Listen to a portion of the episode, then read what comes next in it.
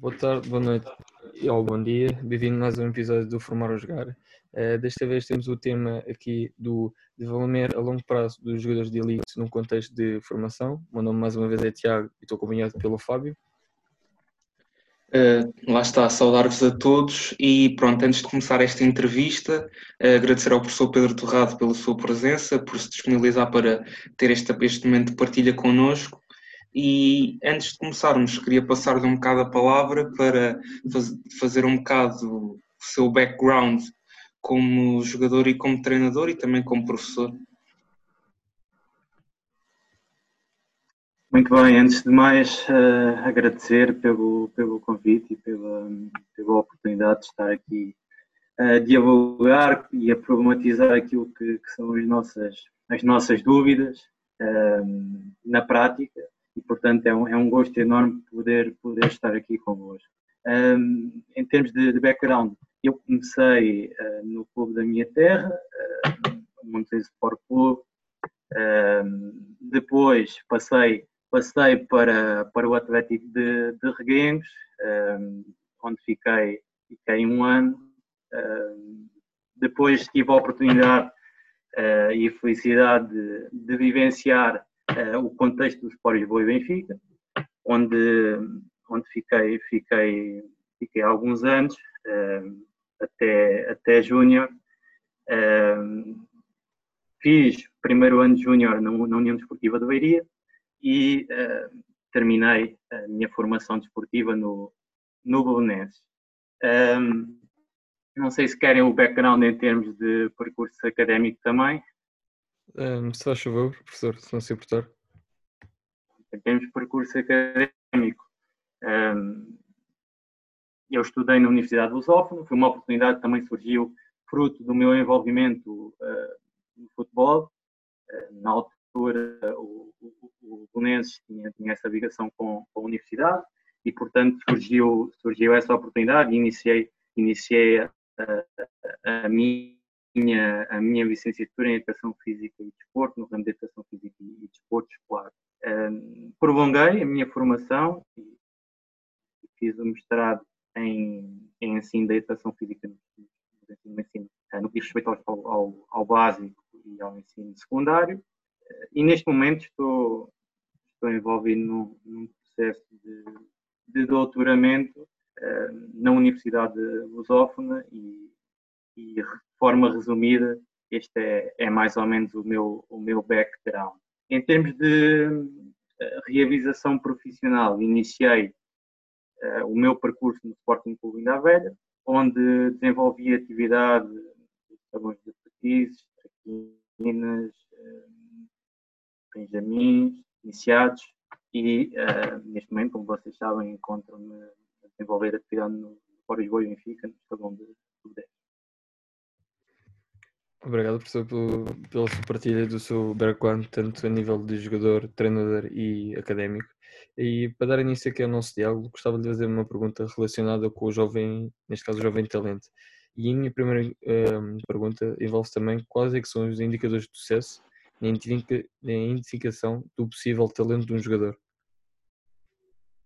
Bom, essa, essa questão é uma questão complexa, não é? Uh nós podemos olhar para o talento uh, de, forma, de forma diversa e essa, e essa identificação nem sempre é um processo que, no meu entender, é, é aparente, é evidente. Claro que temos alguns, alguns casos em que podemos olhar ou, tentar, ou procurar olhar, olhar dessa forma como algo que é, que é, é evidente, Uh, mas é um processo complexo que muitas vezes pode estar, pode estar oculto por vários motivos, né?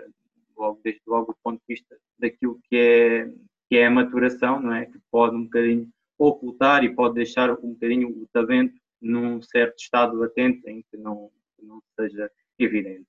Agora, hum, a literatura vai reportando alguns, alguns critérios, eu parece-me que hum, a velocidade eh, é um dos critérios que, que surge associado a essa, essa identificação de talento. Um, e de um ponto de vista geral, parece-me que aquilo que é a eficiência das ações, e se olharmos para a eficiência das ações, também voltamos à, à, à, à questão da diversidade com que eu posso ser eficiente na, nas minhas ações, mas a eficiência, a eficiência no sentido em que eu, uh, para além de, de eficaz, para além de conseguir ter alguma capacidade de fazer o que está certo, demonstrar uh, que sou capaz de encontrar várias formas e a melhor maneira para fazer o que está certo. Uh, e isso pode ser visto em termos práticos de várias formas.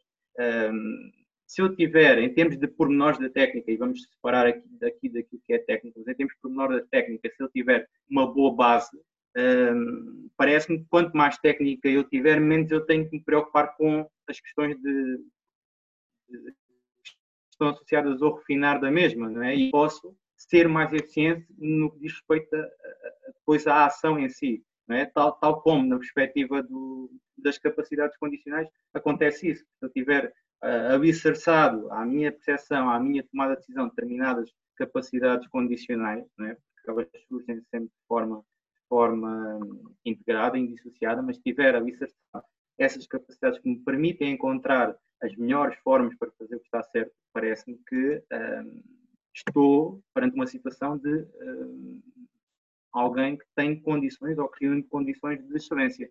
O que é diferente, o que é diferente, no meu entender, de atribuir-lhe potencial, ok? No meu entender, isso é, é outra é outra questão, porque eu posso estar perante dois jogadores com muito talento? Pode estar com dois jogadores com muito talento, no entanto, o potencial que eu lhe atribuo é muito contextual. Né? Eu, eu, aquele, aquele jogador pode ter potencial para um determinado contexto, mas não para outro. Né? E, portanto, aí já me parece que, que é uma questão mais, mais contextual. Uh, e essencialmente, essencialmente é isso. Uh, há sempre a discussão entre a questão genética e a questão, uh, isto é, a questão inata e a questão adquirida, mas hoje também ah, já se sabe muito aquilo que também é, o próprio inato também é muito, muito, muito adquirido e há outras áreas que, que, eu, que eu não domino, mas e, portanto não vou estar aqui a explorar, mas que já vão falando, falando nesse, nesse tipo de, de, de questões um, e, portanto, há de, há de, ser aqui uma relação entre aquilo que nos chega à mão, também, certamente, e a forma como ele se envolve, a sua capacidade aquisitiva, aquilo que é o seu envolvimento também em, outras, um, em outros aspectos, do ponto de vista social, do ponto de vista cultural, do ponto de vista afetivo, e, e portanto, é, é, aqui uma, uma questão muito complexa, mas há de ser um, alguém que reúne condições de excelência e, no meu entender, alguém que, para além de ser eficaz, é alguém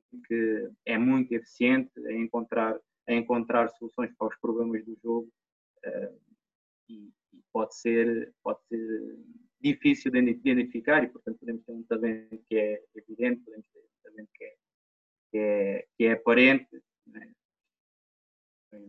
maturação e podemos estar perante um talento que, que pode ser, um, eh, está num estado latente. Né? Essencialmente um pouco, um pouco assim que eu, que eu olho para, para isso.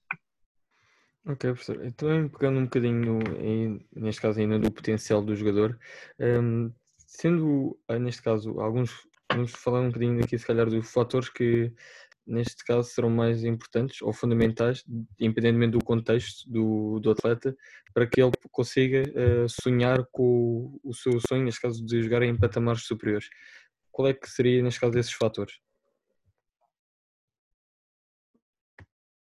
Portanto, em termos de uh, articulação, não é? Sim. Articulação, aquilo que é o percurso dele. Uh, olha, uh, essa questão parece-me que está muito associado àquilo que é um bom projeto. E um bom projeto é uma estrutura que, eh, desde aquilo que são as finalidades, desde aquilo que é eh, a resposta à questão do tipo de jogador que nós queremos uh, formar, tem na base um conjunto de decisões que permitem articular verticalmente o processo de forma a salvaguardar duas premissas, que é essencialmente a oportunidade existe, o contexto ótimo existe, mas esse contexto é facilitador mas uh, não é algo, algo que possa possa ser dado como adquirido. Né? Portanto, tem que ser algo que os permita ascender, mas não é subir de elevador, não é? Tem que haver ali algum esforço, não é? Porque a capacidade aquisitiva e o desenvolvimento do talento é que faz o jogador, não é? Não obstante o facto de ele poder reunir condições ótimas. E depois é existir aqui uma grande capacidade de cruzar aquilo que são as opções em termos verticais com aquilo que são as condições ótimas, as janelas de treinabilidade, os períodos sensíveis para o desenvolvimento do talento, não é? numa perspectiva uh, de longo prazo, porque é isso que estamos a, estamos a, a tratar. Uh, é importante também nós olharmos aqui para outros aspectos, não é? Uh, conhecer bem aquilo que é o aprendiz, não é? aquilo que é o jogador que está, está em formação, porque nós, quando promovemos a aprendizagem, temos que fazer com que quem aprende é? se apropria daquilo. E, e, eu acredito que só se apropria daquilo, só se torna autor, só se torna um jogador com características particulares se uh, houver um envolvimento adequado. Não, é? não tem nenhum envolvimento adequado, não há desenvolvimento. Uh, e eu, para ter um envolvimento adequado, para ter um envolvimento adequado, acho que tem que, com, com, tem que ir muito àquilo que é a natureza do jogador. Se eu tenho um jogador que, que a natureza, não é? A, natureza dele é, é muito ofensiva. Eu, eu, em termos de potencial, posso diagnosticar um, um, um, um bom potencial do ponto de vista defensivo. Posso, tenho legitimidade para isso. Um, mas o processo tem que ser um processo de convencer e não de vencer. Não sei se me estou a fazer entender. É que eu tenho que o convencer, porque se eu não o convencer, não o consigo envolver. E se eu não se convencer que aquilo pode ser ótimo para ele se afirmar mais para a frente, também não vou ganhar nada. Não é? E, portanto, parece-me que uh, tenho que respeitar uh, aquilo que é a natureza também do, do indivíduo, de certa forma, e esse, e esse também creio que é um, que é um aspecto importante naquilo que é, que é a articulação vertical do Uh, professor, eu tinha uma questão relativamente ao que disse anteriormente, em relação ao talento que se pode manifestar e aquele que é latente. Neste sentido, nós como treinadores, e até é uma função que até não cabe só aos treinadores, quando temos que avaliar um jovem jogador, uma criança, eh, nós não podemos correr o risco de assim subavaliar o talento de, de uma criança e o que é que nós podemos fazer para nos protegermos um bocado ou não nos, expormos, não nos expormos a este risco?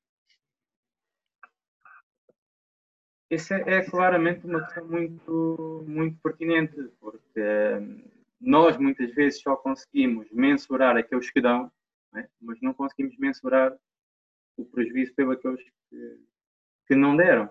Uh, porque vão sempre existir alguns que, que, que, não dão. Lá está. Porque a questão do potencial uh, tem a ver com a oportunidade, mas também tem a ver com algum critério, uh, tem a ver com critérios de, de, referência que determinado clube tem, por isso é que é contextual, mas depois também tem a ver com, de certa forma, com algo normativo, não é? Que é, uh, se eu tenho alguém com mais potencial, é? Uh, quer queira, quer não, as decisões que eu vou tomando é? têm um alcance, é? E isto não dá para todos. Sabemos que isto não dá para todos. E, portanto, existem alguns casos que, de certa forma, podem uh, ser prejudicados por, uh, por isso e, e, e, e, o processo gerar alguma sub, subvalorização. Claro que, uh, se eu tiver instrumentos, formas de avaliar, nomeadamente questões maturacionais, eu consigo salvaguardar um pouco mais esse, esse tipo de, de, questões e proteger, e proteger um pouco. Um, hoje em dia é uma questão que está muito, muito, muito, está muito no, naquilo que é, que é o dia a dia, em termos de, de problematização do, do futebol, questão da, da maturação, da idade, da idade do da idade relativa. Uh, e muitas vezes os números que surgem até pode, podem causar algum espanto, uh, mas é uma questão que uh, tem que ser bem, bem, bem estudada, não é? Porque, não obstante o facto de existirem muitos jogadores com maturação precoce, não é? aquilo que, tem sido, uh, tem vindo a ser, a ser publicado, temos que ver isto na perspectiva do todo, não é? na perspectiva de uma comunidade prática uh, colaborativa. E a verdade é que, na perspectiva da comunidade prática, uh, da comunidade prática colaborativa, aqueles que uh, são de maturação mais precoce podem, não é? Não sei porque não, isso não está estudado, mas podem, de certa forma, servir de suporte para os outros que uh, não têm, não têm esse, esse nível de maturação e, por outro lado, obrigam-nos a ter que se adaptar constantemente, a ter que, no fundo, sobreviver naquele, naquele meio, não é? E, portanto, é uma questão, é uma questão também, também muito, muito, muito pertinente. Uh, não é fácil, vamos ter que sempre tomar decisões e nem sempre as decisões são, são as mais, são mais corretas e vão existir sempre alguns casos que vão estar em estado latente e nós, uh, dizer, nós não temos, não temos uh, algo objetivo que nos consiga dar garantias que esperar por este vai resultar ou esperar por aquele não vai, não vai resultar e depois entra aqui uma questão muito importante que é para além do conhecimento é a sensibilidade, é a sabedoria para uh, tomar essas, essas decisões. Umas vezes vão, vai, vai resultar, como tem resultado para alguns casos que hoje são, são bastante conhecidos, outras vezes não, não, não vai resultar por questões normativas, em muitos casos, como, como acabei de, referir, naquele contexto, não dá, não dá para todos. Professor, tem outra questão. Uh, relativamente ao que o professor disse, de, neste caso, nós, nós sabemos que existem fatores externos relativamente ao atleta, nomeadamente sabemos que existem testes de preditação uh, de indicadores de maturação. Uh, exemplo prático, o, a altura dos pais pode dizer muito relativamente àquilo que irá ser a altura matura do miúdo. Acha que esses testes, e, e existe mais, claro, de alguma maneira facilitam ou não a escolha uh, seletiva de jogadores que nós deixemos, independentemente de tenham talento ou não, potencial ou não, mas têm de alguma maneira algum peso que faça escolher este atleta uh, comparado com o outro atleta. Tu aqui falaste em duas coisas que são distintas e que nem sempre estão associadas, né? a questão da, da predição ou estatura perdida né? e a questão da maturação. Uh, lá está, uh, tem influência, tem influência, claro que tem, claro que tem influência, uh, nomeadamente, no meu entender, a questão daquilo que é a idade biológica. Parece que faz todo o sentido nós, nós considerarmos isso. No que diz respeito à, à estatura perdida, lá está. Uh, depende muito do contexto, é? E depende muito da forma como nós, como nós avaliamos, avaliamos o, o potencial, sendo que num clube pode ter o seu valor, outro clube pode ter valor, mas não ter tanto, tanto valor. e são questões sempre muito complicadas né? de, de projeção, né? porque nenhum de nós tem, tem essa, essa, essa capacidade, uma margem de erro, de erro baixa, né? não temos essa bola de cristal, não temos essa capacidade de prever, prever como é que ele vai estar daqui a, daqui a um ano, quanto mais daqui a, daqui a 10. Agora, eh, esse tipo de questões muitas vezes eh, servem para distinguir né, aqueles que, nos nossos critérios, né, nos nossos critérios, enquanto avaliadores, podem ter mais potencial do que outros, porque uh, aquilo que a maturação nos mostra é que uns estão mais próximos do fim do que outros. É? Uns estão mais próximos do fim. Agora, isso não quer dizer que se eu estou mais próximo do, do fim do que tu, eu não posso dar. Isso não quer dizer. Não é? Eu posso estar mais, mais, mais próximo do fim, é? digamos assim, uh, uh, e posso dar na mesma. E, por, por outro lado, posso estar maturado não é? e uh, dar na mesma. É? E ter capacidade para me afirmar e realizar no, no futebol profissional, tal como acontece em outros casos, né? em que eu posso ter uma maturação mais tardia e não uh, conseguir me afirmar, não é? Mas lá está, isto numa escala de 10 anos é muito, é muito complexo e tem que se, tem que se aprofundar melhor este. Ok, professor, obrigado. Uh, vamos passar aqui ao próximo tema, é, neste caso é do treino para o jogo, e queria fazer uma, uma pergunta inicial relativamente a como é que o professor define o seu processo de ensino e quais são, neste caso, os seus princípios bases e a sua aplicabilidade no contexto de ensino do jogo do futebol da criança? Ok. Uh, o processo de ensino é o conjunto de decisões que uh, ajudam o, o, o, jogador a aprender. É? E essa aprendizagem tem que ser uma apropriação, como dizia há pouco. Ele tem que mostrar que é autor. É? Quando eu o avaliar não é? e tirar alguma dependência, eu tenho que mostrar a autenticidade naquilo que, naquilo que, que, aprendeu, não é? que conquistou em uh, essencialmente três níveis, que é na ótica do saber, na ótica do saber fazer e na perspectiva também do saber estar, que é muito importante também. São três que são muito importantes quando eu uh, traço os componentes que pretendo para o processo de, de ensino-aprendizagem. Uh, e isto tem que se revelar, e esses efeitos residuais do processo têm que se revelar de tal forma que eu até costumo brincar, se o meu jogador ou, ou jogador pelo qual eu, eu tive algum contributo uh, de um momento para o outro, pelas circunstâncias daquilo que são, que, são, que é, que é a vida pessoal, os seus familiares tiver que se mudar para, para um determinado país onde não vai compreender inicialmente aquilo que, que é a língua, que é o idioma e aquilo que é a mensagem que chega, eu tenho que continuar a evidenciar capacidades que eu evidenciava quando estava vivo, não é? Se eu reagia muito de forma agressiva e muito rápida à perda de bola, eu tenho, que mostrar isso, não é? é isso para mim é, maior, é, é, é, um motivo de orgulho, porque uh, não, não, uh, para mim significa que os efeitos residuais estavam lá, não houve reversibilidade e não, houve, não ficou dependência da, da minha voz, do meu feedback, da minha instrução, para que ele reagisse naquele momento do jogo à perda da bola. É? Não sei se me fiz entender, mas foi um exemplo que, me veio agora me veio, veio agora à cabeça. É? Se eu for para a França e não perceber o idioma, eu continuo a evidenciar aquilo. É? E isso é um, é um aspecto que no, no treino de crianças e jovens é muito importante.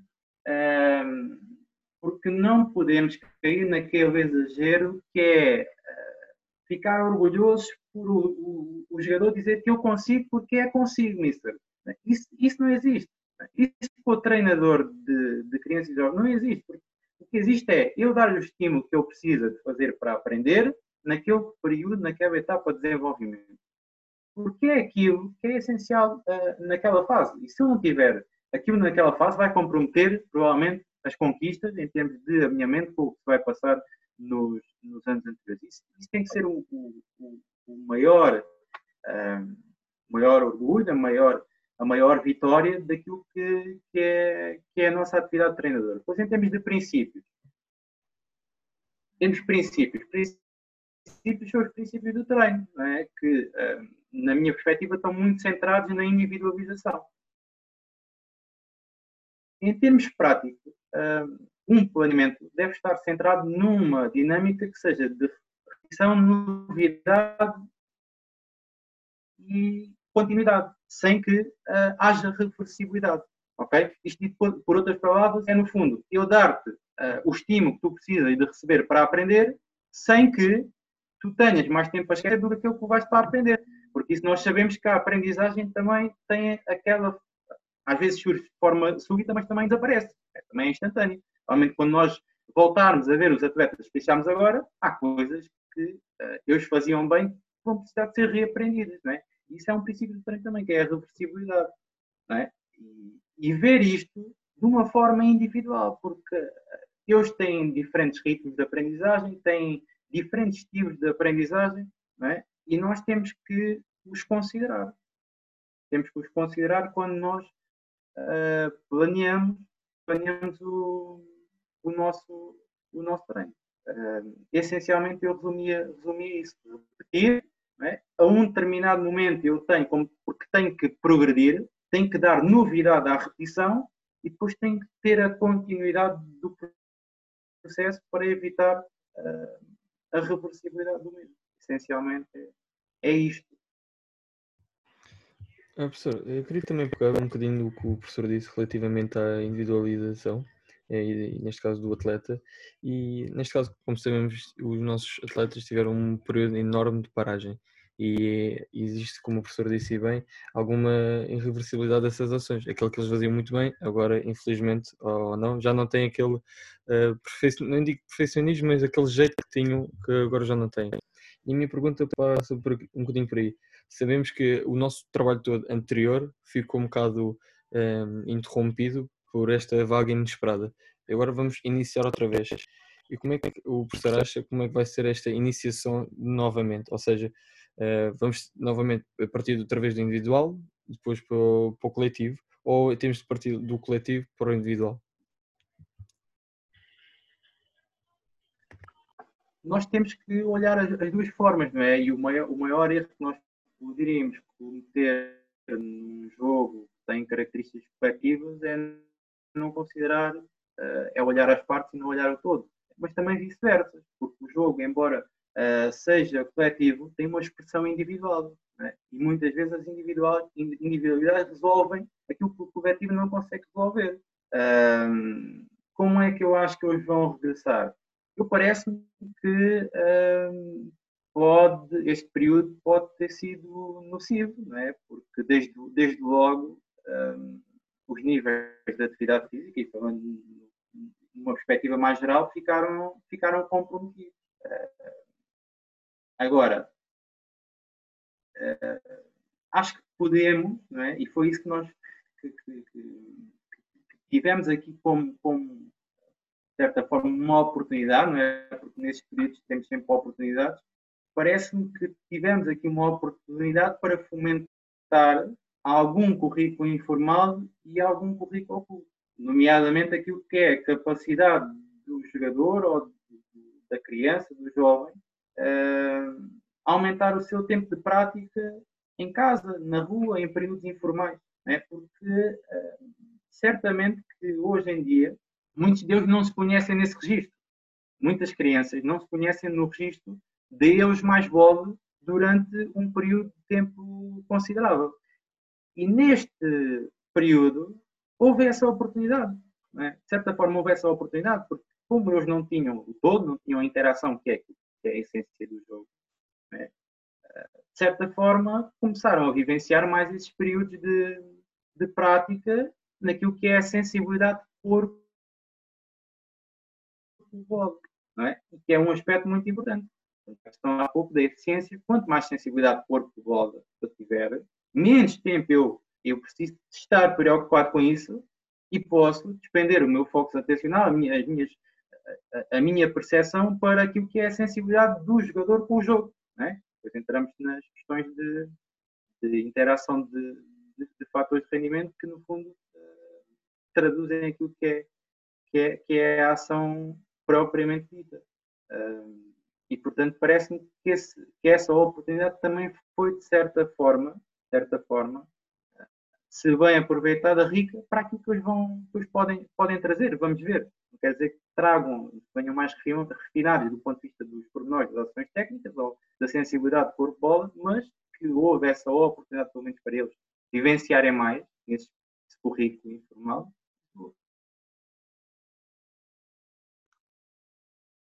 Uh, professor, eu gostaria de fazer uma pergunta relativamente a um, a um subtema que nós já tocámos aqui, que são os princípios do treino desportivo. Que, e eu concordo consigo que no processo do ensino-aprendizagem de uma modalidade desportiva coletiva específica como é o futebol, devemos respeitar então uh, estes princípios. E lá está, para quem se calhar nunca ouviu falar tanto deles, se pudesse só fazer aqui uma pequena introdução a, cada um deles e antes de iniciar também fazer, eu posso fazer se calhar já um comentário em relação a um deles e também à conversa que estiveram a ter há pouco, que se calhar vamos de encontro a um dos princípios que é o princípio da especificidade, em que nós temos crianças que durante muito tempo não treinaram a modalidade que vão ter que retornar a praticar. Portanto, eu acho, não sei se é por aqui, se concorda com o que eu estou a dizer, mas passo-lhe a palavra agora. Fazendo aqui, fazendo aqui, fazendo aqui explicar aquilo que são os princípios uh, do treino, né, que nós temos uh, do ponto de vista, temos dicotomizá-los em pedagógico, em princípios, princípios biológicos. Uh, portanto, a individualização é eu considerar que há uma, uma individualidade biológica e, e psicológica uh, que tem um determinado uh, ritmo de aprendizagem, tem determinados estilos preferenciais de aprendizagem. Uns aprendem melhor a ouvir, outros aprendem melhor a ver. A, a, a parte de, de, da aprendizagem por observação é também muito importante. Aquilo que é designa na aprendizagem vicário, não é? e vocês olhávamos com uma atenção diferente para um determinado jogador, não é? Quando víamos um jogo, olhávamos como uma parávamos de certa forma uh, fazer, não é? E treinar, praticar aquilo que eles, que eles também evidenciavam. Portanto, isso também também tem alguma alguma influência, não é? Um, a questão da heterocronia, né? portanto, eu, eu dou um estímulo a alguém, está enquadrado na questão de individualização, e esse alguém vai responder tem um tempo de adaptação que é diferente. O teu tempo de adaptação para um determinado estímulo pode ser diferente daquilo que é o tempo de adaptação do Tiago. Eu tenho que considerar isso no treino. É? Há momentos do treino eu não, eu não tenho que dar sempre o mesmo tempo a todos para o mesmo tipo de desenvolvimento. Há momentos em que tu e o Fábio, e o, o, o Fábio vão fazer o mesmo, mas há momentos em que pode ficar mais a fazer aquilo que preciso fazer para aprender, não é? Ou o Fábio a fazer, a fazer o mesmo. Depois é a lógica da progressão, é? que eu posso ter uma progressão em termos de dificuldade ou em termos de complexidade. Em termos de complexidade é, uh, se eu considerar um contra um e um dois contra dois, o mais complexo é o dois contra dois porque tem uma variedade de interações superior. Mas, mas não quer dizer necessariamente que seja mais difícil. O que é mais complexo seja mais difícil. Porque eu, se eu comparar um contra um e o três contra um, o três contra um tem uma variedade de interações superior, mas um contra um pode ser mais difícil. Não é? Como se eu comparar o 5 contra 5 com o 10 contra 10. Isso depois não tem só a ver com fatores do ponto de vista exógeno, mas também do ponto de vista endógeno, da forma como nós uh, sentimos aquele, aquele estímulo. Um, e, portanto, temos que considerar esse princípio da progressão, que é em função da zona de desenvolvimento potencial de cada um, em função daquilo que tu já te adaptaste, tens que ter uma progressão. É? Se, uh, olhando aqui para um exemplo prático, se tu, se eu, estou a procurar estimular do ponto de vista dos critérios da progressão, é? o fixar ou atacar baliza, o fixar um adversário ou atacar baliza. E se eu utilizei um, uma determinada estrutura em que a condição de realização tinha um 2 contra um mais guarda-redes, por exemplo, ou algo similar, e se eu percepciono ao fim de determinada repetição que uh, já não há já não há muito ali, não é? eu já, já dei o contexto, já criei ali condições de relação de cooperação e oposição que já são favoráveis dentro, favoráveis dentro daquilo que eu tenho. Eu agora o que tenho que me preocupar é progredir. Como é que eu posso progredir? Provavelmente colocar alguém em equilíbrio de cooperação, em, em, em precisão. Né? E vou colocar nessa etapa em 2 contra 1 um, mais um. Mas se calhar o Tiago pode continuar a fazer o 2 contra 1. Um, porque o Tiago ainda precisa de mais espaço, mais tempo para, para que a aprendizagem atinja aqueles critérios que eu quero. Só depois é que acrescenta tal progressão ou tal novidade. Uh, é? e, e, isso depois tem a ver com, também com aquilo que é eu aumentar ou reduzir a interferência do contexto na aprendizagem. Se eu estiver numa situação de um contra um, é? eu posso fazer uma situação de um contra um e o defesa só pode defender numa determinada zona, num determinado retângulo, para um, dar mais condições não é? a que tu possas ter mais, mais sucesso naquele momento. Né? Mas à medida que o processo vai desenvolvendo, eu vou-te dificultando a tarefa. Tenho que olhar para aquilo que é a minha realidade, que está depois adequar conhecimento à minha realidade, que é a sabedoria. Tenha alguém que te possa, né? primeiro, aumenta a interferência contextual, ir aquelas, aquelas, aqueles constrangimentos para que tu uh, enfim, dar mais, mais sucesso ao defesa, não é? Desarmar. Mas, hum, numa fase seguinte, eu depois tenho que olhar para outros aspectos, que é, eu tenho oposição que te permita continuar a estimular o critério que eu quero, é? ou tu vais continuar no mesmo registro de velocidade, percepção e, e, e execução. Se vais continuar no mesmo registro de velocidade, percepção e execução, tenho que pensar noutras questões. Se calhar vais ter que jogar em inferioridade numérica. É? Quando, quando o Tiago for para a situação, o Tiago joga um contra um, mas o Fábio joga um contra dois, porque eu já não consigo agrupar, e o agrupamento é uma questão importante também na, na forma como eu investo no exercício. Eu já não consigo agrupar com a realidade que eu tenho, com o contexto que eu tenho, então aquilo que eu vou fazer é aumentar a dificuldade de, do comportamento esperado, neste caso havia de ser associado ao algoritmo de simulação, fruto da relação de inferioridade numérica que eu estou a colocar. É? E, no fundo, essa é a questão da, da progressão. A questão da, da continuidade do processo, não é? para não haver a tal reversibilidade, tem a ver com uh, a distribuição dos conteúdos. Se eu, uh, se eu tiver determinados conteúdos para, para te estimular, é?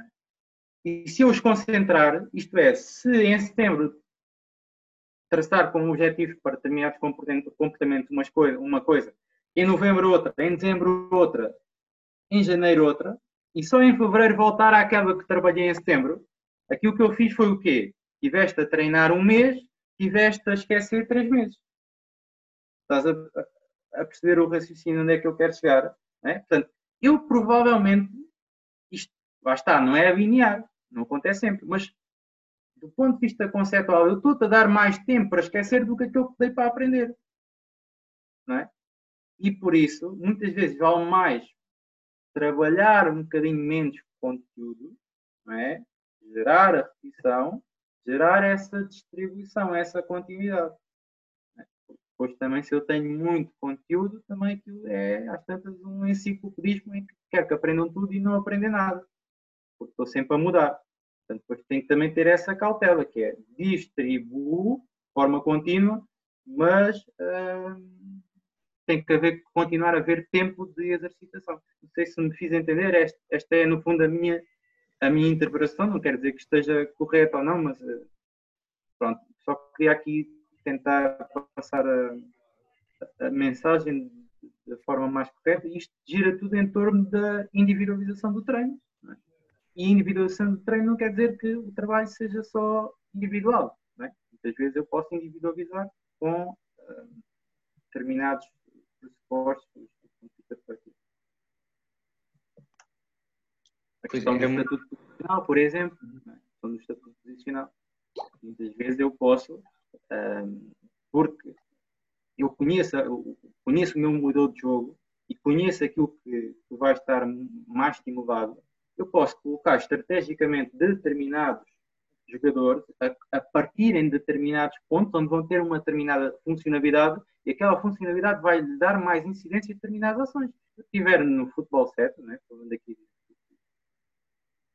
que, mais conheço, né, se eu tiver um como conteúdo prioritário as questões de, de, de, de simulação, estão associadas à criatividade do mesmo, etc prova provavelmente em questões de, de médio do direito, médio do corredor esquerdo, se olhar para um sistema de 1, 2, 3, 1, vão existir mais incidência desse tipo de ações de fim de simulação. Né? Portanto, eles podem partir lá. Se eu tiver alguém que,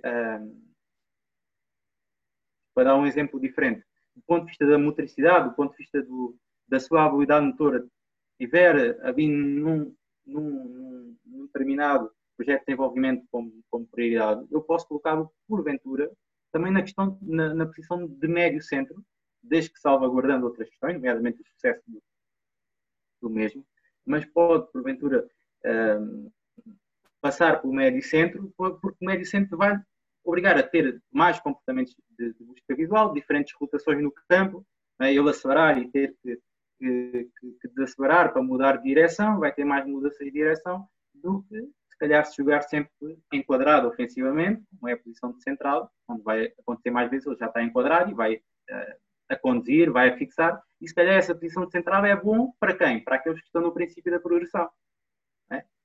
Depois tem que conciliar. Se calhar depois é a questão dos grupos, que é, se calhar se tiver alguém que tem essa dificuldade, tem dois defesas, um é mais cooperativo, um permite dar mais tempo e mais espaço quando variar centro de jogo, e o outro é mais rudimentar na recepção, vai perder mais, mas também não tem problema porque o, colega garante-lhe esse, esse tempo, não é? E eu, quando receber a bola, vai ter tempo, depois a partir daí é o meu feedback, não é? É a forma como ele está como ele está a progredir, como ele está a fixar, um, como ele faz a, a, a recepção, né? Portanto, é esse tipo de questões que depois comando. Mas aqui, só para vos dar essa nota, eu posso trabalhar individualizando também opções natureza coletiva, não é? naquilo que é a organização por estatuto posicional em função daquilo que, que os pertence. Se eu tiver alguém que está a trabalhar mais a mobilidade em apoio, é? e o critério que eu quero é a observação sobre, o ombro, e, portanto, quero que ele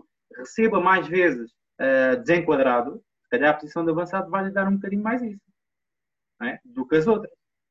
Médio centro também um bocadinho mais. Já de médio de corredor, um lado e outro, se calhar não, porque estão na periferia. Na periferia há mais espaço para jogar. Não é? no, no, no corredor central há menos espaço, há mais concentração e eles nem sempre vão conseguir uh, estar enquadrados uh, e estar uh, bem do ponto de vista do, do, seu ângulo corporal. Mas também não tem problema porque isso pode também ser um estímulo importante para eu, para eu desenvolver. Depois vai estar sensibilidade para eu ir tomando as, as opções que, que cada um vai precisando. Umas vezes vamos acertando, outras vezes não, mas o essencial, no meu entender, é, é termos um racional, termos uma intenção e acho que se refletirmos vamos acertar mais vezes, certamente. E ainda também para, hum, para encerrar um pouco esta parte um bocado mais científica em relação ao treino na criança, a bibliografia diz-nos, pela teoria, pela abordagem ecológica ao treino, que nós podemos atuar sobre o atleta, podemos atuar sobre a tarefa ou sobre o ambiente que está em torno. A questão que eu venho fazer é uh, o que é que tem mais predominância? A atuação que nós temos sobre o atleta por via do feedback ou a atuação que nós temos sobre o ambiente na, com a criação dos constrangimentos do exercício, já que nós podemos ter aqui dois cenários antagónicos em que temos um exercício com constrangimentos de tal forma que se calhar até podem não exigir tanto feedback por parte do treinador, ou de certa forma o feedback do treinador pode fazer emergir os comportamentos na criança de tal forma que os constrangimentos, de tal forma que não, podemos, não temos que colocar tantos constrangimentos num determinado exercício, ou podemos ter um meio termo. Uh, que comentário é que faria a isto?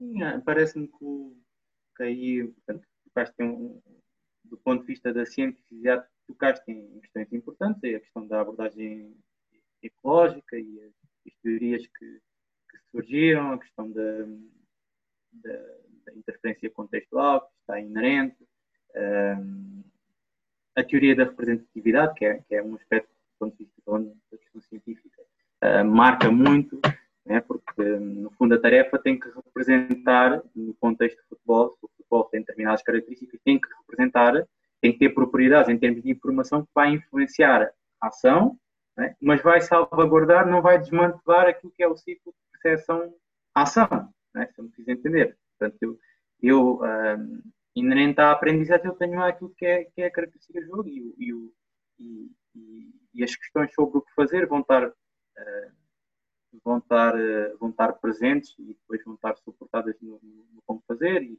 naquilo que é a integração dos fatores. Um, a forma como eu mexo, depois está, mexo na, na, naquilo que é, que, é, que é a estrutura e funcionalidade, essencialmente na funcionalidade da tarefa. Está relacionado com aquilo que disseste, com constrangimentos. E os constrangimentos não são necessariamente algo, algo negativo, não é? Até porque a própria abordagem do, do autor, do constrangimento, eu falo um, como algo que canaliza, não é? é? são, são aspectos até facilitadores, não é? no sentido em que canalizam para que um determinado comportamento tenda a, a, a acontecer de uma determinada forma. É? Portanto, se eu tiver as balizas colocadas no, no, em, em, duas em cada canto, é? eu vou ter, uh, provavelmente uma maior, maior jogo exterior né? uh, provavelmente vou ter uma maior abertura naquilo que é a fase ofensiva. Se eu tiver as mesmas, as mesmas balizas colocadas em cada canto, provavelmente não é um, uma, uma, um bom estímulo para um princípio da concentração. Né? Porque uh, o, o, quarto defesa, né? provavelmente eu, como critério, que é que eu, que eu fecho mais espaço interior, ele não vai fechar por manha, né? porque a tarefa, ou pode não fechar por manha, porque a tarefa, né? se eu fechar, vai ter menos, menos rendimento na tarefa. Né? Se eu fechar mais por dentro, porque a baliza está no exterior, quando a bola circular de um lado ou outro, quem estiver lado do, do adversário pode enquadrar e, e, fazer a ligação rapidamente uh, e ele, e ele não, não, acaba por não ter rendimento. Né? E os constrangimentos acabam por, por, por, marcar sempre o processo. Eu posso ter constrangimentos uh, ao nível da forma jogada, posso ter constrangimentos ao nível da simplificação da relação numérica, quer criando uh, ou superioridade ou inferioridade numérica, posso ter questões relacionadas com os condicionantes, Uh, posso ter a questão que, que, que, tu disseste, Fábio, e depois já, já vou procurar responder, que é a questão do, do feedback, não é? Do encorajamento verbal que o treinador uh, pode ter ou não, e dentro dessa, dessa temática, são vários, vários aspectos que eu posso, que eu posso ter. São, são, que são muito importantes em função daquilo que eu, que eu pretendo em cada, em cada momento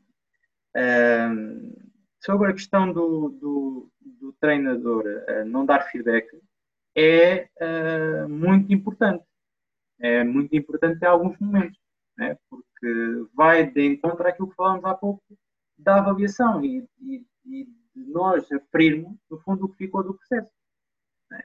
Eu, num determinado ponto, tenho que tentar ao máximo tirar a dependência né? que eu até possa ter daquilo que é, é a instrução daquilo que eu para perceber a autenticidade da aprendizagem. Né? Para perceber até que modo é que a aprendizagem foi significativa, até que modo é que eles conseguem fazer as coisas porque de facto se apropriaram delas, porque de facto são autores naquilo que estão a fazer, têm ideias e não têm só comportamentos. Sabem onde é que eu quero chegar? Eles, eles têm ideias e não têm só comportamentos e se eles têm ideias, eu tenho uma capacidade de, de, adaptar o seu esquema de ação que uh, não é unicamente dependente do, do, da instrução do treinador. Né? Portanto, não, eu, neste, neste período, percebo, percebo aqueles que, de facto, têm uh, uma maior, uma maior uh, aprendizagem ficou, essencialmente. E por outro lado, depois percebo também questões associadas também, no desporto uh, coletivo é importante, associadas à liderança, à forma como eles comunicam no, no seio do, do coletivo, como é que eles dão instruções aos colegas, como é que eles uh, os, os, motivam, e isso também são, são aspectos importantes, como eu referi há pouco, é, é, é um pouco saber estar. Quando eu falava há pouco que a aprendizagem era naqueles três níveis, saber, saber fazer, saber estar, é um pouco isso também, que também é um aspecto muito importante no, no, no jogo coletivo. Não sei se, se respondi à questão. Acho que respondeu, professor.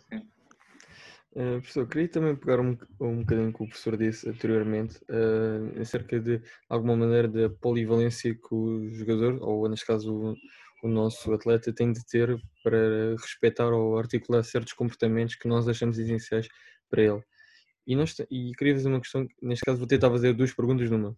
É, sabendo isso, ou seja, que a polivalência é importante, porque os miúdos precisam desenvolver outros comportamentos, qual é que vai ser a reação ao miúdo? Neste caso, nós sabemos, na grande maioria, pelo menos no início, eles querem todos, entre aspas, ir para a frente, nas posições onde estão perto da baliza. E muitas vezes não há aquele compromisso de defender. E agora a minha segunda pergunta é, era, como é que nós, treinadores, numa fase inicial, conseguimos dizer, ok, vocês vão ter hipótese de atacar e defender. Agora, como é que vamos, de, de alguma maneira, organizar aquilo tudo por uma ordem que permita liberdade e criatividade de fazer muitos gols, de fazer as coisas que mais gostam, de ter o prazer daquilo que fazem? Olha, hum, inicialmente, ainda bem que, que muitos deles gostam de, de atacar. Né? Porque se nós olharmos também para aquilo que, que é a sistematização do jogo né? e os objetivos de cada fase, qual é o primeiro objetivo da, da fase ofensiva? É progredir, ou o intuito finalizar. Né? E só se não der para progredir é que vem a manutenção da posse de bola. Portanto, temos dois: progressão, o intuito de chegar à situação finalização, e depois é que é a questão da, da manutenção da posse de bola se não houver condições de progressão. É? E até encontrar uma nova condição de progressão. O que é que isso me diz, do ponto de vista prático? Diz-me que eu tenho que educar, paralelamente ao ensino, para estar constantemente preocupado em uh, desorganizar a estrutura defensiva adversária. É? E, portanto, eu, nestas idades não vejo problema com nenhum com isso. É? Uh, porque, independentemente daquilo que possa ser depois o encaixe em termos de estatuto posicional no futuro, nós depois também não sabemos como é que vai ser o jogo do futuro. Né? Aliás, hoje em dia já se vê, já se vê algumas ideias em que uh, alguns elementos que partem da, do setor mais recuado né, se envolvem em situações de, de criação constantemente e mesmo até uh, em ataque às zonas de, de finalização. Né? E, portanto, uh, eu não, não, parece, não parece que isso seja, seja algo muito negativo numa uma fase de iniciação. Né? Porque o que é que nós queremos nesta fase? É ampliar as, as possibilidades de realização futura. Né? E, de um ponto de vista prático, é fazer com que ele saiba jogar várias posições né? e saiba jogar a mesma posição de formas diferentes. E eu parece-me que no futuro vai ser saber jogar a mesma posição formas diferentes e ter capacidade para se adaptar no decorrer do jogo. É uma questão que cada vez mais se fala nessa capacidade de adaptação e que é extremamente importante. É extremamente importante num jogo com essas, com essas, com essas características. Então, essa, essa questão uh, não, não vejo como algo necessariamente negativo, negativo nessa, nessa, nessas idades. A questão que eu queria fazer a seguir é junta um bocado a temática que falámos antes sobre, sobre princípios, um bocado esta que também está um bocado relacionado com uma parte mais inata da criança. Vai buscar o tema que é a questão do futebol de rua. E aqui, antes de entrar neste tema, e para introduzir um pouco, eu acho que quando falamos do futebol de rua, se calhar às vezes somos um pouco redutores, mesmo dentro daquilo que é a aquisição das capacidades motoras que se poderiam ter no futebol de rua. Acho que também podemos falar de algumas características psicológicas de superação, de querer, por exemplo, continuar para continuar no campo, tínhamos que ganhar, não haver o feedback do treinador. Portanto, são coisas que existiam no futebol de rua que dentro das escolas de futebol ou academias de futebol em idades precoces um, não existem. E no, por outro lado, nós se calhar, hoje em dia, se calhar apanhamos miúdos de 8 ou 9 anos que se calhar já têm 5 anos de prática do desporto. O que pode até nem ser negativo, lá está. E até pegando num. Mesmo tendo estes, estes pontos positivos e negativos, podemos olhar para alguns exemplos como o Bayern de Munique, agora vou pegar no exemplo, por ter sido o mais flagrante, que aboliu os escalões de formação abaixo de uma determinada idade para que as crianças pudessem experimentar outros desportos e não estarem longe dos pais uh, em idades precoces uh, e por outras razões. E, portanto, é uma temática que eu gostava de entrar, perceber se isto é assim tão negativo, se, é, se existem pontos para onde se pode pegar e se podemos recriar este futebol de rua dentro dos contextos que temos agora. É uma questão uh, também muito pertinente, Fábio, no meu entender. Uh, eu acho que naquilo que é, era a verdadeira autenticidade, nós nunca vamos conseguir recriar o, o futebol de rua. Uh, mas, mas parece-me que se a prática for devidamente orientada, uh, podemos podemos ter alguns, alguns pontos positivos também, não é? E podemos ter um processo também, também super, super rico. De facto, a questão que tu falas é uma questão também, também que marca os dias de hoje, não é? Enquanto, por porventura há 10 anos atrás uh, tínhamos uh, alguns praticantes que, que, ao chegarem a Júnior segundo ano tinham uh, cinco inscrições como federados, né? ou cinco ou seis inscrições como federados. Hoje temos benjamins que já têm essas mesmas cinco inscrições como federados. Né? E isso deixa-nos a pensar. Não é necessariamente algo mau, mas tendo em conta que nestas idades devemos promover aquilo que é o desenvolvimento multilateral, alguma preparação geral, é importante salvaguardar que não há essa especialização no que diz respeito ao futebol. Mas isso também pode ser feito no. Também, o, o clube também pode ter algum papel nesse sentido, né? em ter algumas atividades complementares né? que não sejam só futebol, desde que tenham os recursos. Né? Mais tarde, temos que avaliar sempre os recursos para traçar o nosso projeto. Mas parece-me que essa é uma questão pertinente. Se nós conseguimos estruturar um processo que garante esse desenvolvimento multilateral, essa preparação geral, vai ser importante. Da mesma forma que se nós conseguimos recriar alguns uh, contextos de futebol uh, que possam ter o que era a espontaneidade, aquilo que era um, também alguma, alguma componente intuitiva, aquilo que era a capacidade de adaptação do futebol uh, será altamente favorável. Eu parece-me é que uh, a presença do treinador depois também vai condicionar um pouco, depende da forma como intervém, e aí sim nós, nós temos que refletir, nomeadamente na questão da tentativa e do erro, não é? que, na minha perspectiva, uh, condiciona ou facilita muito a tal criatividade e o tal despertar da criatividade do, do jovem jogador. É porque a criatividade uh, nasce do quê? Nasce que, é, o que é que é alguém criativo? É alguém que consegue fazer coisas diferentes, portanto, tem uh, versatilidade, não é? Uh, tem fluência a fazer as coisas, não é? E é eficaz, não é? Mas, é, mas é, vai estar, nós estamos a trabalhar para a criatividade, para ele ser o criativo no futuro também. E, portanto, há aspectos, tem vindo a ser estudado, há aspectos que não têm que uh, estar distribuídos da mesma forma. O que é que eu tenho que me preocupar neste, nesta fase? É muita tentativa, muito tentar fazer coisas diferentes, no meu entender. E aí é que a, a nossa questão, a nossa, a nossa intervenção em termos de feedback pode facilitar ou não essas tentativas, porque se nós uh, inibirmos, é? porque se nós não estivermos confortáveis com a questão do erro, é? e o nosso feedback não for nesse sentido, muitas vezes nós estamos à procura de um jogador que tenha a tal dissonância cognitiva, tenha a tal criatividade, mas essa criatividade foi inibida pela forma como nós uh, intervimos. É? E aí nós temos que ter alguma sensibilidade e compreender que a criatividade nasce de muita tentativa também. Nasce de muita tentativa. E essa tentativa, essa tentativa, no início, no início pode não gerar muita eficácia. É? Mas se ele apresenta, se ele tenta várias formas de remate, é?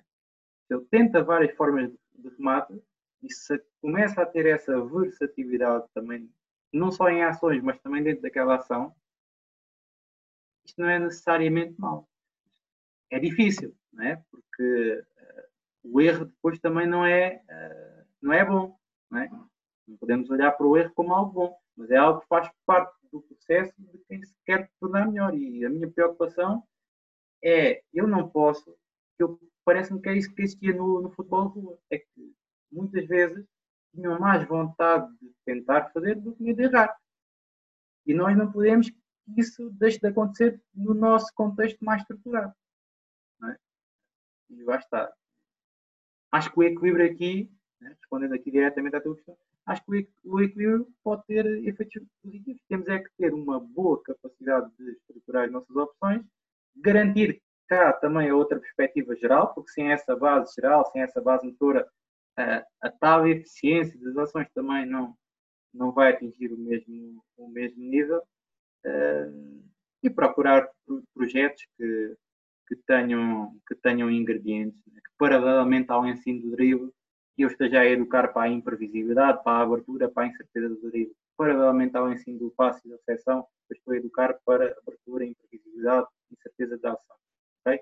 E essa relação entre educação e, e ensino é muito, é muito importante, não é? por isso é que nós no, no primário uh, tivemos determinadas bases para depois no ensino básico e no ensino secundário desenvolver uh, esse, outro, esse, essas questões com a base que, que nos, foi, nos foi dada e aqui é um pouco isso, é base geral para depois desenvolver uh, questões, questões específicas. É, professor, também queria pegar um bocadinho do que o professor disse, né, neste caso na questão do erro, e até vou dar dois exemplos que acho que já muita gente ouviu, é a questão da, da trivela do Quaresma e a diagonal uh, exagerada com o Robin vazia. São ações que eles adaptaram, porque ao fazer tanta vez, tanta repetição daquilo, tinham tanto sucesso, e a minha questão é, nós vemos um, um jogador uh, que está a fazer uma ação imprevisível e diferente dos outros. Agora, muitos treinadores que faziam é ok, eu não vou castrá-lo porque é a, ação errada que provavelmente o, o jogo dita. Ou seja, em vez de rematar com o par de dentro ou o peito do pé, ele está a fazer uma ação que é anormal, podemos dizer assim. E pegando esse exemplo, nestes dois, neste caso, o, o que é que acha que o treinador tem de fazer nesta situação? Ou seja, o nosso jogador está a apresentar um, comportamentos uh, diferentes, mas bons, porque ele está a relacionar, a solucionar, neste caso, um contexto, um problema que está ali, e ele fez de maneira diferente. Nós iremos castrar, iremos, neste caso, uh, elogiar, mas mostrá-lo de outra maneira. Qual é a opinião do professor nesta questão? Depende do jogador. Né? Portanto, se eu, uh, eu, eu, em termos de aprendizagem, tenho algumas fases. Né? Hierarquizo. Primeiro, a minha ideia é educá-los para aquilo que é a intenção da ação. Primeiro, eu tenho que educá-los para, para a intenção. Uh, e isso segue um contínuo que vai depois a, a, a, um momento em que eu quero maior variabilidade né? e quero precisamente perceber a capacidade de adaptação deles para aquela ação. Por isso é que uh, a prática muitas vezes uh, começa em determinados uh, objetivos, começam a ser feitos de uma forma mais sequenciada e acabam numa forma mais aleatória. Uh, fica difícil, agora estamos a, a, dar exemplos práticos, mas se eu olhar para aquilo que são vários critérios de ação do critérios de êxito para, para ações de drible, né, que é um conteúdo, um conteúdo que, é muito, que é muito prioritário, drible, fim de simulação, né? Se eu tiver vários constrangimentos, se eu quiser trabalhar um critério mais longitudinal na saída do drible, eu tenho avisas mais uh, no eixo longitudinal, não é? Uh, se eu quero trabalhar numa saída mais horizontal, eu tenho uh, uh, o constrangimento, tenho o fim de, de, do exercício, no, no eixo horizontal, não é? Portanto, à direita e à esquerda. Se eu quero trabalhar pintas que se envolvem mais no eixo diagonal, é? falaste aí no, no caso do Robin, é? quando eu vinha, vinha para dentro, é uma pinta mais nesse género, né? Quando ele tem saída para um eixo mais diagonal, as balizas estão colocadas no eixo diagonal. Né? E eu posso fazer isso de forma sequencial. Né? Primeiro tenho umas, tenho outro estímulo, depois tenho outras. Mas no final, eu, eu, e aqui é explicar um pouco como é que eu faço na prática. No final da etapa, eu tenho, posso ter uh, no, no, no exercício o eixo longitudinal, a saída lateral e a saída diagonal. E com cor, no preciso momento em que eu me aproximo de ti, eu levanto a cor e ele tem que contar com o inesperado, porque eu, eu quando começo a condição, ele não sabe se eu vou uh, ativar o jogo de saída lateral, se vou ativar o jogo de saída frontal ou se vou ativar o jogo de saída diagonal. No, momento em que eu chego perto de ti, após percepcionar, ele vai ter que resolver aquele problema. Né? E aí estou a entrar mais nessa, nessa perspectiva da, da criatividade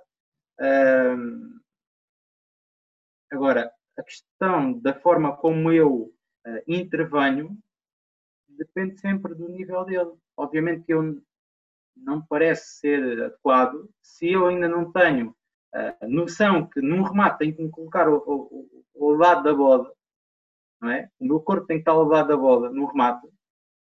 Se eu não tenho essa noção, uh, se eu não tenho a noção da inclinação do, do tronco, se eu não tenho a noção desses pormenores da, da, da ação, se eu não tenho a noção se numa recepção um, orientada eu ainda não tenho bem resolvida a dissociação dos apoios, é eu, eu ter um, avançar um apoio enquanto, enquanto, o outro, enquanto o outro trava para fazer a tal recepção, se calhar ainda não me vou meter em grandes variabilidades, em recepções em, step overs, em recepções em, em, ou, ou, ou, em, ou em dribles com grande variabilidade, porque ainda não o eduquei para aquela intenção.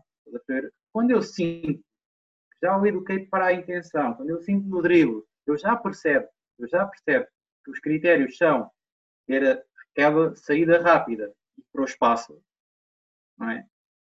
Eu aí vou promover a variabilidade do drible, não é?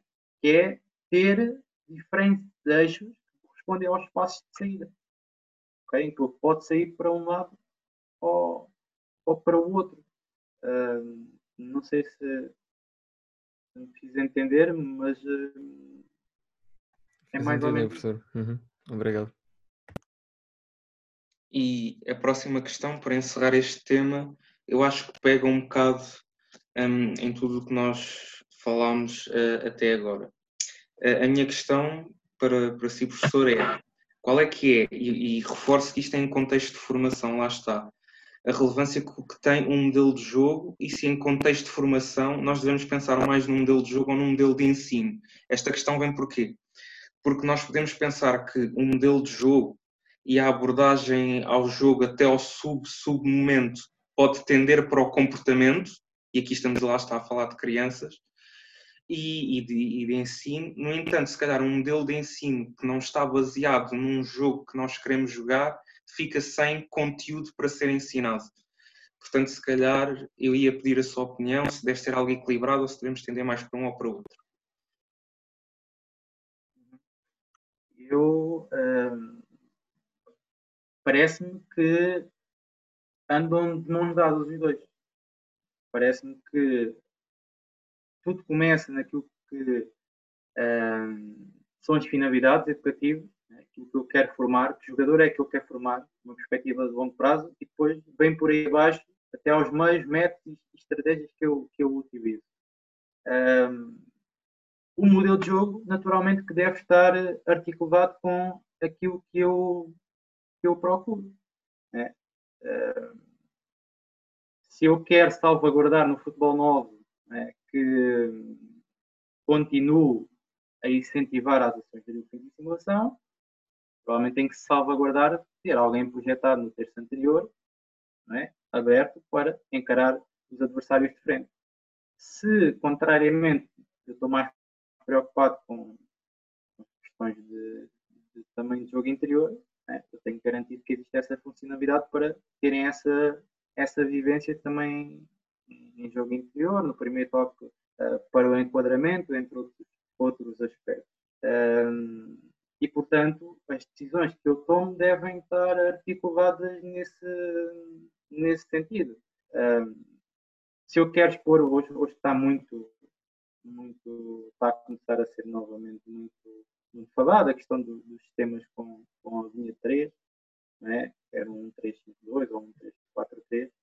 Um, eu, num determinado momento da, da etapa de formação, posso pretender que os três da minha defensiva, na fase defensiva, uh, encaixem em três, em três adversários da minha ofensiva do adversário, por exemplo.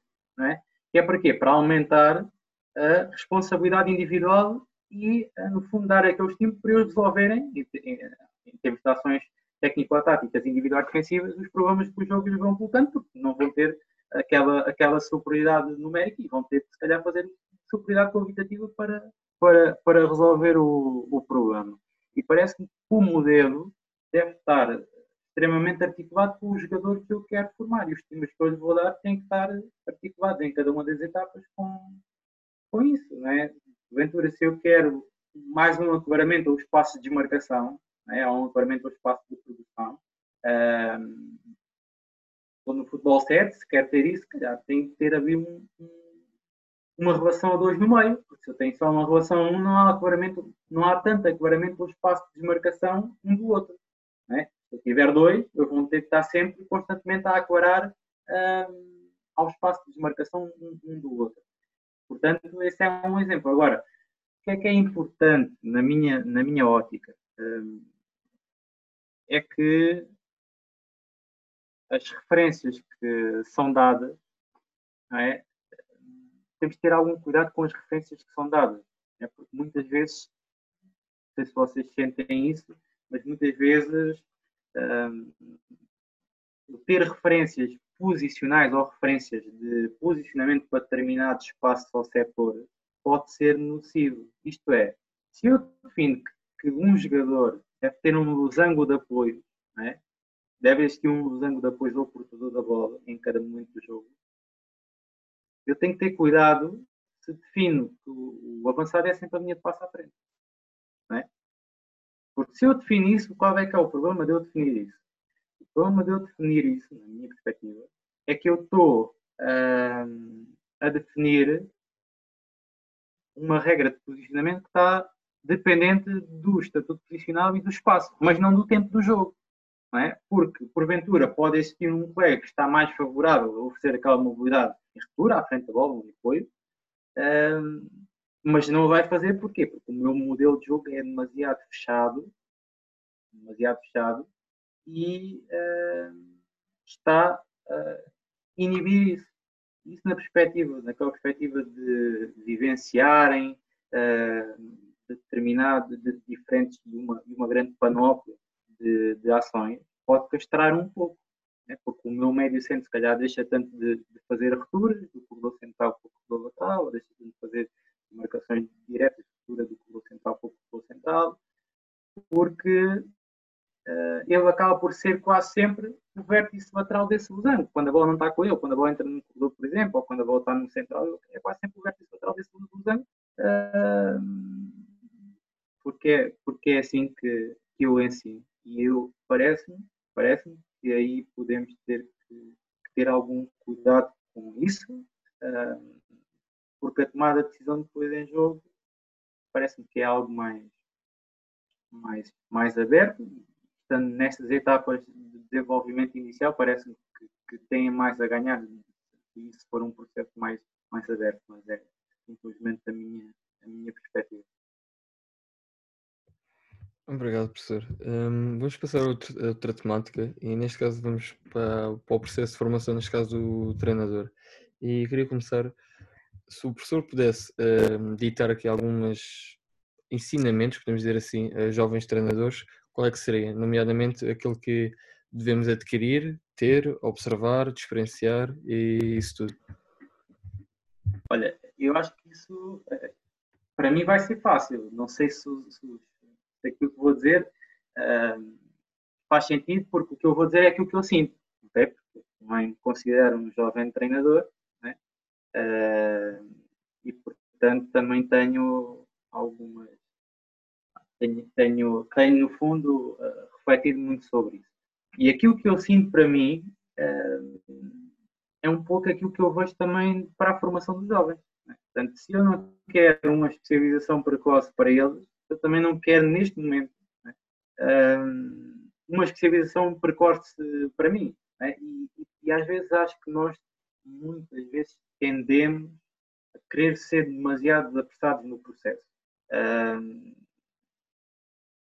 Eu neste momento, também porque me sinto bem, me sinto muito bem mesmo naquilo que faço, sou, sou verdadeiramente uh, apaixonado por, por treino crianças jovens neste momento, o que não quer dizer que me vá preparando para, outras, para outros cenários, porque é isso que vou fazendo paralelamente. Né?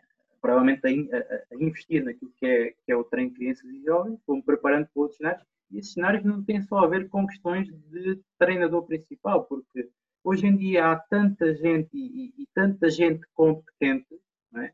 que, para quem gosta de futebol, como eu, e gostar de futebol não se cinge só termos de realização profissional só à atividade de treinador, né? Portanto, ando a procurar também noutras áreas ver se, se me dá o mesmo prazer do do que aquilo que me dá a atividade de treinador neste momento. Né? E, portanto, vou, vou tentando estudar, vou tentando ouvir quem, quem sabe, uh, nas áreas da, da, da, fisiologia, do controle, do controle do treino, dos dados, uh, uma série de, de, de, áreas que há, que, há, que há por aí tanta coisa para da, da parte da prospeção, do scouting, tanta coisa para explorar né? e que nos pode fazer sentir realizado. Basta, nós não sabemos se não experimentarmos, se não, se não vivenciarmos. É um pouco isso que eu, que eu sigo neste momento. Não quero, uh, não digo que não vai acontecer, não, não sei, né? ainda por mais isso está, hoje em dia está tão, tão imprevisível, mas uh, o conselho que eu dou é, neste momento, não terem já uma certa certificação subjetiva. Uh, é, eu só quero ser treinador, então eu só me preocupo com, com questões que, que são mais comuns, porque basta depois mesmo o, o, próprio treinador, o treinador eh, que é craque, né? se fizermos aqui um, uma articulação com o controle do treino, né? ele, se aquilo não tiver a funcionar, se aquilo não tiver a funcionar para uma determinada métrica que eles querem, querem atingir, seja em termos de distância percorrida, seja em, em termos de, de, distância em sprint ou outras, é aquele que tem a sensibilidade para adaptar o espaço, o tempo, a densidade para atingir aquilo. Não é? E eu consigo fazer isso porque também tenho conhecimento uh, que se estende à, à outra sub-área. É? E é um pouco isso que eu sinto eu sinto agora e que, e que, e que pretendo para mim é, é, no fundo, ampliar essa, essas possibilidades, ver se me dão prazer ou não e, e daqui a uns tempos, né, com experiência, porque a experiência é muito, é muito importante. A experiência é mesmo, é mesmo muito importante. Um, poder, poder realizar-me profissionalmente, se for, se for no, no treino de crianças e jovens com outro nível fantástico, se for noutra área fantástico na mesma, no fundo, aquilo que é, que é, que é a paixão que, que, me move e que me faz querer ser melhor é, é o futebol no seu, no seu todo e é um pouco isto. O conselho que eu dou é tentar, tentar investir, continuar a investir, não só do ponto de vista uh, específico, mas também do ponto de vista geral. Não, não, não, esse, esse, esse, percurso não se pode esgotar naquilo que foi o percurso académico, não é? na licenciatura ou no mestrado. Nós, quando passamos a profissionais, não deixamos de ser, de ser estudantes, não deixamos de estar constantemente a querer, a querer saber mais, porque isso é o que os melhores fazem.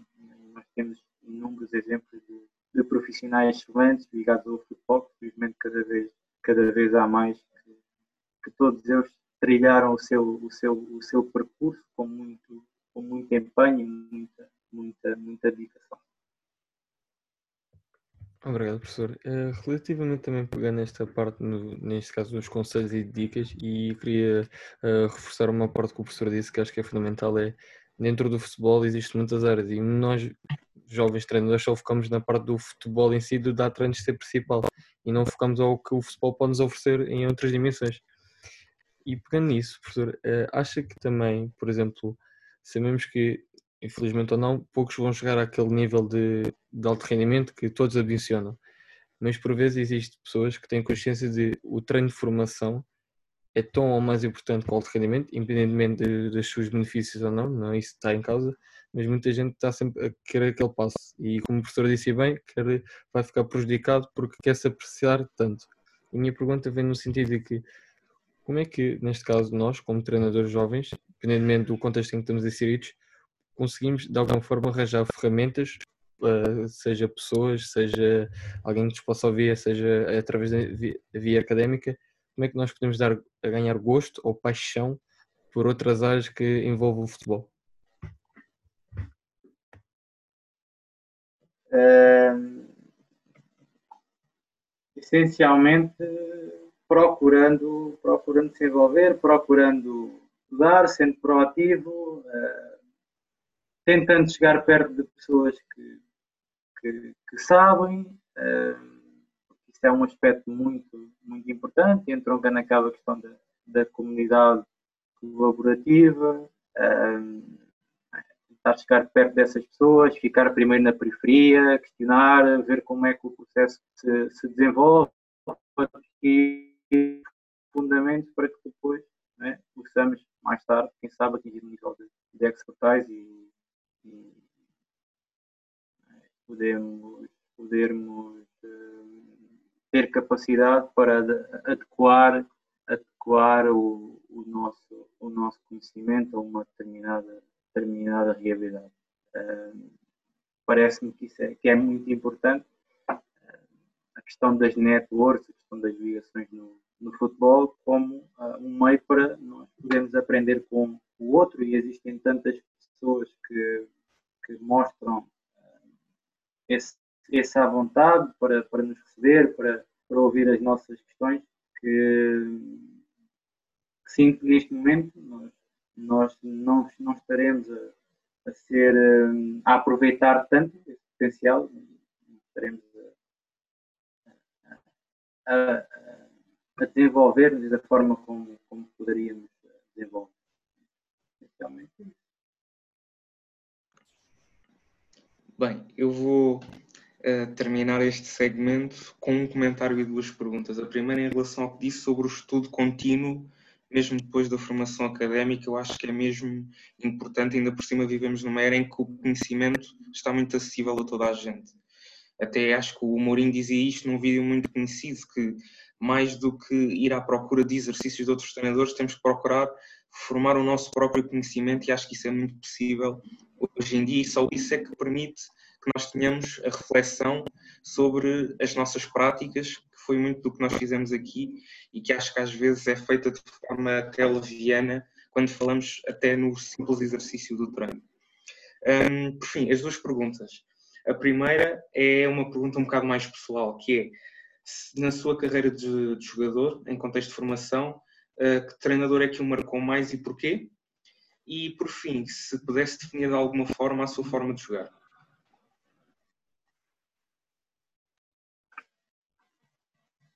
Ok. Uh, é uma questão, difícil, não é? Essa é a questão mais difícil de, de todas as que foram colocadas. Uh, tive, tive mesmo vários, vários treinadores que me, marcaram muito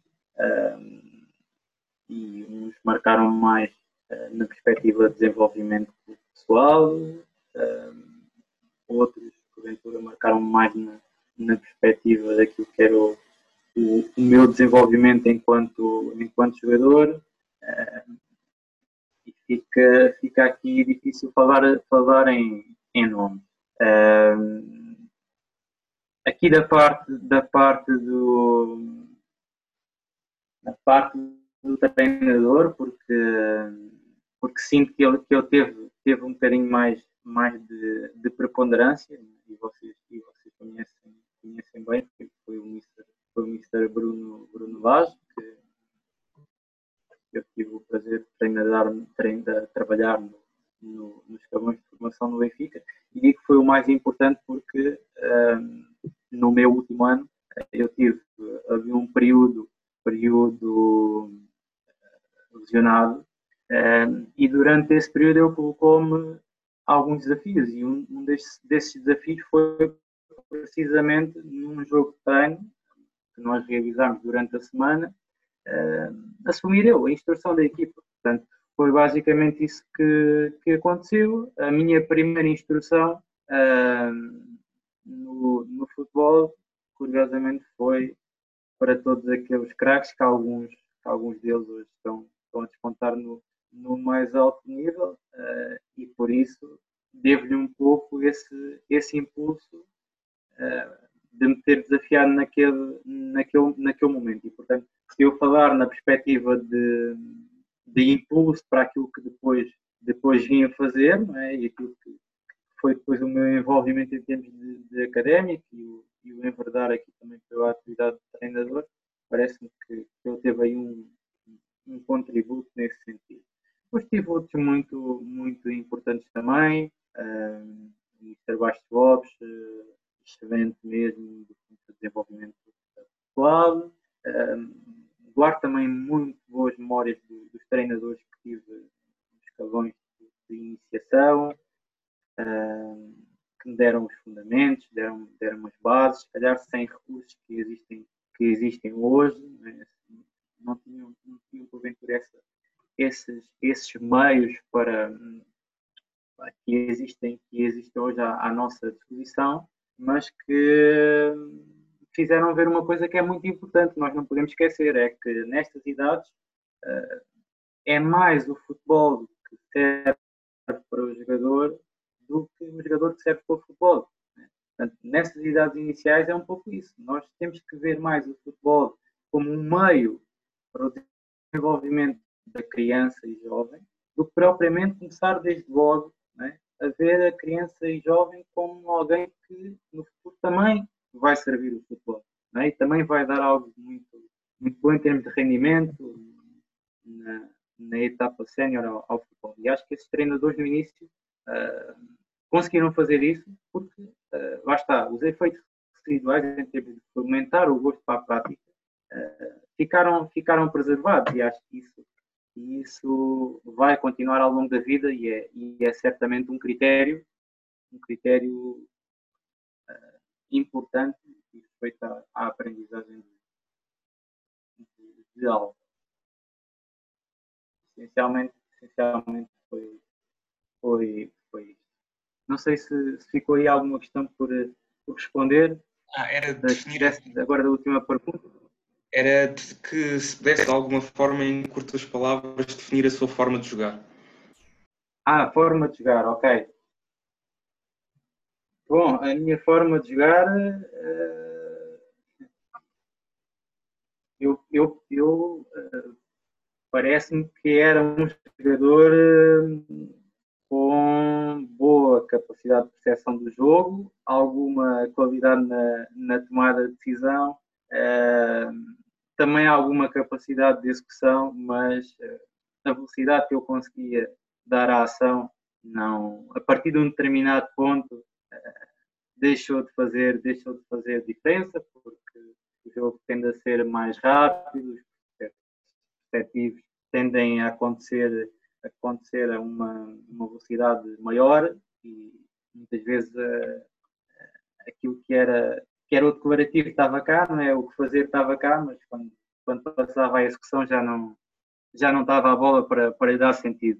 Não é? E aí, e aí parece-me que isso, isso diferencia, diferencia os jogadores de vida dos outros, dos outros jogadores. Parece-me parece facto. É, professor, pegando na mesma, Uh, pegando também na mesma pergunta, mas neste caso queria saber a sua opinião relativamente ao formar um jogar como papel de treinador, ou seja, a sua maneira de ver ou a sua forma de jogar como treinador. Olha, uh... neste momento, é? neste momento, aquilo que eu tenho, que eu tenho consolidado, uh... eu gosto de, de um jogo que procura constantemente desorganizar a estrutura defensiva adversária.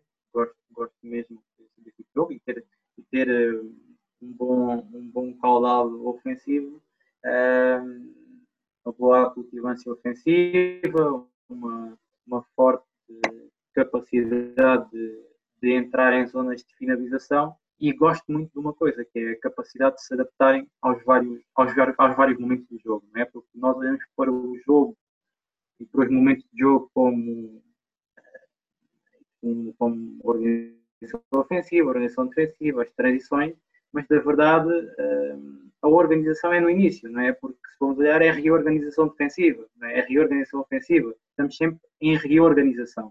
É? E como estamos sempre em reorganização, parece-me que que as questões de adaptação àquilo que vai sendo, vai sendo o momento do jogo é algo, é algo que, é, que, é, que é muito, muito importante.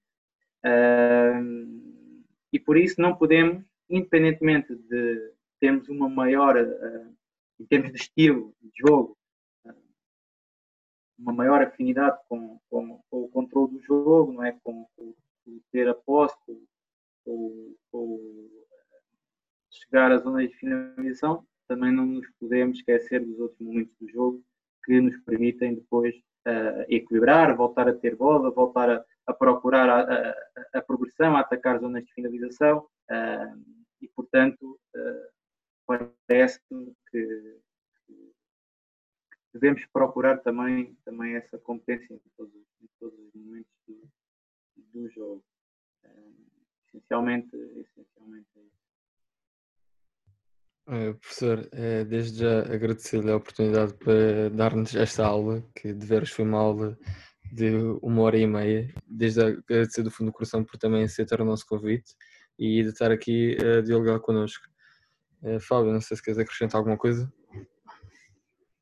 É mais uma vez agradecer as reflexões que nós tivemos, que acho que são mesmo importantes na construção um modelo de ensino e de aprendizagem em contexto de formação. E pronto, antes de tudo também queria desejar-lhe as maiores felicidades, agora também no retorno, quando retornarmos então ao, ao trabalho em campo. E pronto, é isto. Muito obrigado, professor. Nada, uh, resta-me agradecer-vos por esse momento. Uh, portanto, isto, isto, foi aqui dito hoje uh, não é meu, não é? isto aqui é, é, no fundo aquilo que são, que são fundamentos é? que, foram, foram, foram colocados em, em por, por diversos autores um, e dizer-vos que depois a prática também, no meu entender, é muito, muito importante para aquela sensibilidade. Aliás, nós no futebol, um, contrariamente a outras áreas, um, muitas vezes fazemos o percurso ao contrário, que é primeiro nós experimentamos e depois aquilo que está validado, primeiro experimentamos, acontece muito no futebol, primeiro experimentamos e depois é feita a validação, isto é, primeiro há aquelas hipóteses normativas, será que isto funciona assim? Experimentamos. E depois, muitas vezes, pega-se naquilo que, que, é experimentado e traduz-se em hipótese positiva, em hipótese que é, que é validada pela, pela ciência, não é? E por isso eh, é muito importante nós nós considerarmos isto como fundamento, uh, mas é algo que é geral, é? É algo que depois, que é importante, e é importante para nós conseguirmos balizar aqui o nosso processo, é mesmo muito, muito importante, no meu, no meu entender, e depois, depois há, uma, há, há um aspecto que é, que é, que é aquilo que, que é a cereja no topo do bolo, não é? Que é a sensibilidade, é uma palavra assim mais abstrata, mais geral, mas é sensibilidade para nós, para nós uh, percebermos é? o que é que se adequa à realidade que eu avaliei. E é sempre um projeto diferente. É? é é importante nós, nós termos essa experiência ao longo do tempo para ir consolidando as nossas, as nossas ideias uh, e nos tornarmos melhores. não sei se consegui aqui uh, ajudar muito, Espero pelo menos que tenha contribuído para, para, para a importância desse, desse aspecto, de nós refletirmos, de, de, aplicarmos e muitas vezes conseguimos encontrar aqui um equilíbrio entre aquilo que é a cientificidade e aquilo que é, que é, que é a atuação depois na, na realidade. E resta-me agradecer os dois, ao Tiago dizer que, que é também de certa forma um orgulho ter sido convidado, já nos cruzamos anteriormente e ver que, que, continua entusiasmado com, com, com, o futebol e o Fábio também dar os parabéns porque com o grau de, de questionamento que tem, com, com o grau de, de, envolvimento que também me parece ter, a continuar assim certamente que, que, que se irá tornar, tornar melhor a cada dia. Portanto, o meu, o meu muito obrigado aos dois. Espero que tenha sido Obrigado mais uma vez, professor. E malta, aqui está uh, o episódio com, o, com o professor Pedro Torrado. Espero que gostem. Uh, não se esqueçam de deixar o vosso comentário, opiniões, partilhem, revejam, vejam. Por lá está. E aqui, como o professor disse bem, são lições e lações que nós temos de tirar sempre quando estamos a formar e treinar jovens jogadores. Mais uma vez, obrigado e resto boa noite, boa tarde ou bom dia.